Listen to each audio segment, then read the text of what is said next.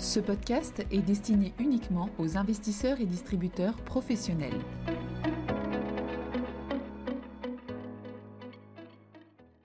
Bonjour à tous, bienvenue dans cette édition de 5 minutes pour comprendre, où nous allons parler du comité de politique monétaire de la Fed du 4 mai 2022. Avant de commencer, rappelons le contexte qui prévalait au moment de ce FOMC.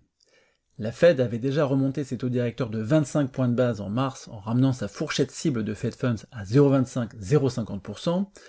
Les membres du FOMC étaient très tentés par une hausse de 50 points de base, mais la hausse de l'incertitude qui avait été causée par l'invasion de l'Ukraine par la Russie avait poussé à ne faire une hausse que de 25 points de base.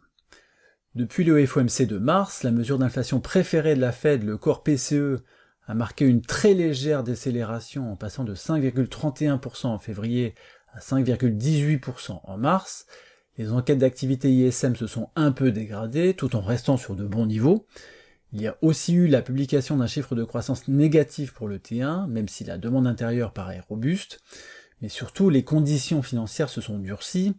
Le S&P 500 a perdu environ 4% entre les deux comités de politique monétaire.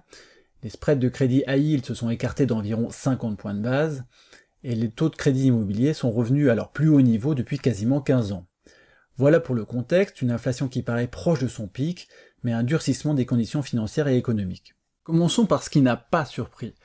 La Fed a officiellement annoncé une politique de réduction de son bilan qui commencera le 1er juin, à un rythme de 47,5 milliards de dollars par mois en juin, juillet et août, et de 95 milliards par mois à partir de septembre.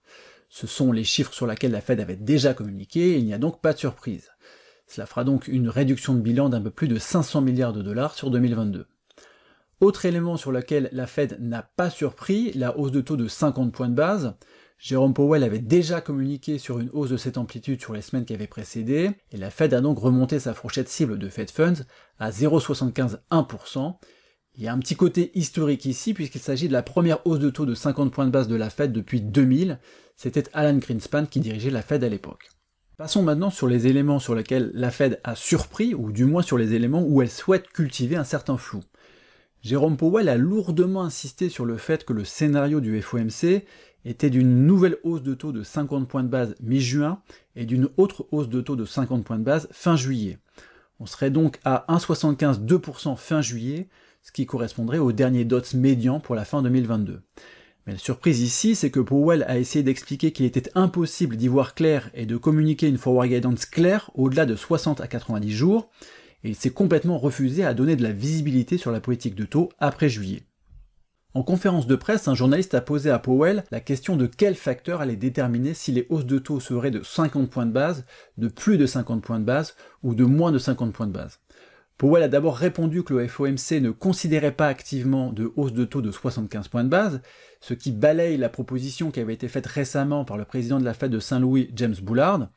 Mais surtout, Powell a expliqué que les éléments de calibration pour la politique de taux après juillet seraient la réaction des conditions financières et de l'économie aux hausses de taux déjà effectuées. Il a évidemment aussi indiqué que l'évolution de l'inflation serait prise en compte, et là, élément surprenant, après les propos alarmistes en mars sur l'inflation, Powell a mentionné quelques progrès effectués sur le front de l'inflation, et notamment la légère baisse du corps PCE que j'évoquais tout à l'heure. Sur ce point, si le FOMC se satisfait d'une baisse aussi faible, on pourra se demander ce qu'il en sera quand les effets de base liés aux voitures, par exemple, sortiront des indices de prix, Étant donné que l'inflation aura a priori nettement décéléré pour le FOMC du 21 septembre, il n'y aurait plus nécessairement de raison de continuer les hausses de taux de 50 points de base. C'est d'ailleurs à partir de cette question précisément que les taux d'intérêt ont commencé à baisser et que les marchés actions ont commencé à monter. Un autre élément intéressant a été le fait que Powell réinjecte un certain flou au sujet des taux neutres.